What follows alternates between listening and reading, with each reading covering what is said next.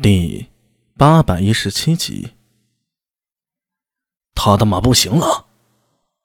集市中，阿什纳道真对着苏大为得意的喊道：“苏大为向他看了一眼，后者立刻带着几分卖弄的喊：‘他这匹马不是纯种的突厥马，大概是从附近部落借来的，后劲不足，再跑十里肯定被我们追上。’这一点，阿什纳道真倒是说的没错。”大唐的战马都是前隋留下来的马场再加精选的突厥马种，精心选育的。后来又从河西之地引入了一些大宛良驹，就是后世的阿拉伯马与之相配。二十余年下来，战马百万，而且唐军所用的都是精中选精，每一匹都是兼具爆发力与耐力的良马。西突厥这边原本占据的马场是不存在马的问题的。但是前些年，七比合里曾扫荡过一次，所以真正精选的马反而不如唐军这边了。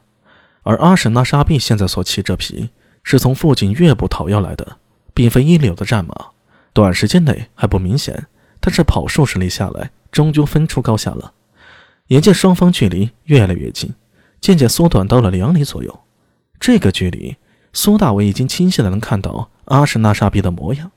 只见他。满头大汗，拼命抽马，但无论他再怎么折腾，胯下的马不但能跑得更快，速度反而慢了下来。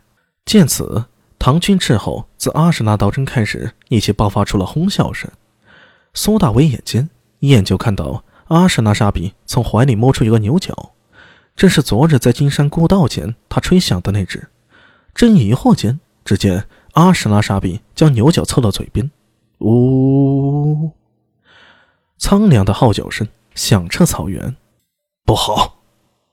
阿什纳道真脸色微变，大喊道：“他在召集救兵！阿米，我们不如行百里者半九十，只差一里血，怎能放弃？”苏大为低喝一声，双腿一夹，藏在马灯上的马刺轻扎马腹，战马吃痛，长嘶一声，奋起四蹄，如追月赶风般的向前狂飙。这一幕把阿什纳刀真看傻了，但他只愣了一瞬，立刻咬牙道：“拼了，恶贼！总不能咱们突厥人还不如你吧？”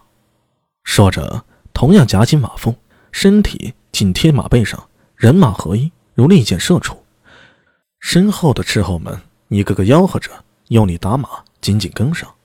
近了，更近了，一里半里，前方阿什纳沙比的马。明显已经达到极限了，越来越跑不动了，拼命的打着响鼻，速度渐渐慢了下来。阿什纳道真见状一喜，按照目前的趋势啊，再跑数里，就算没追到，也要把他的马活活给累死。就在此刻，前方地平线突然扬起了尘烟，数息之后，眼见一排黑线涌出，如黑色的潮水，越聚越多。突厥旗，是突厥旗！阿史那道真的脸色大变，向着前方的苏大为厉声道：“阿米，我不管你与阿史那沙比有多大的仇恨，突厥骑来了，我们不能再追了，再追下去，只怕我们全都回不去。”苏大为眉头紧皱，夹着马腹，心中天人交战。距离阿史那沙比只是两百余米，再坚持一下，坚持一下，或许就能抓到他。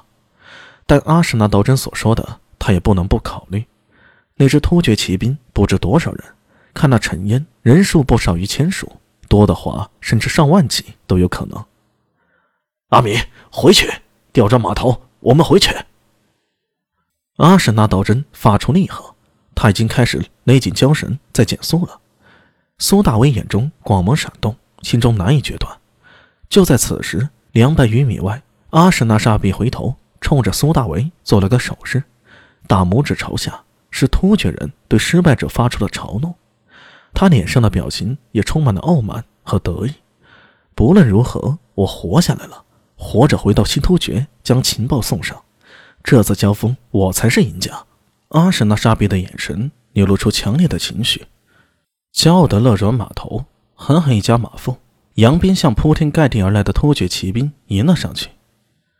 阿米，再不走，我们便走不掉了。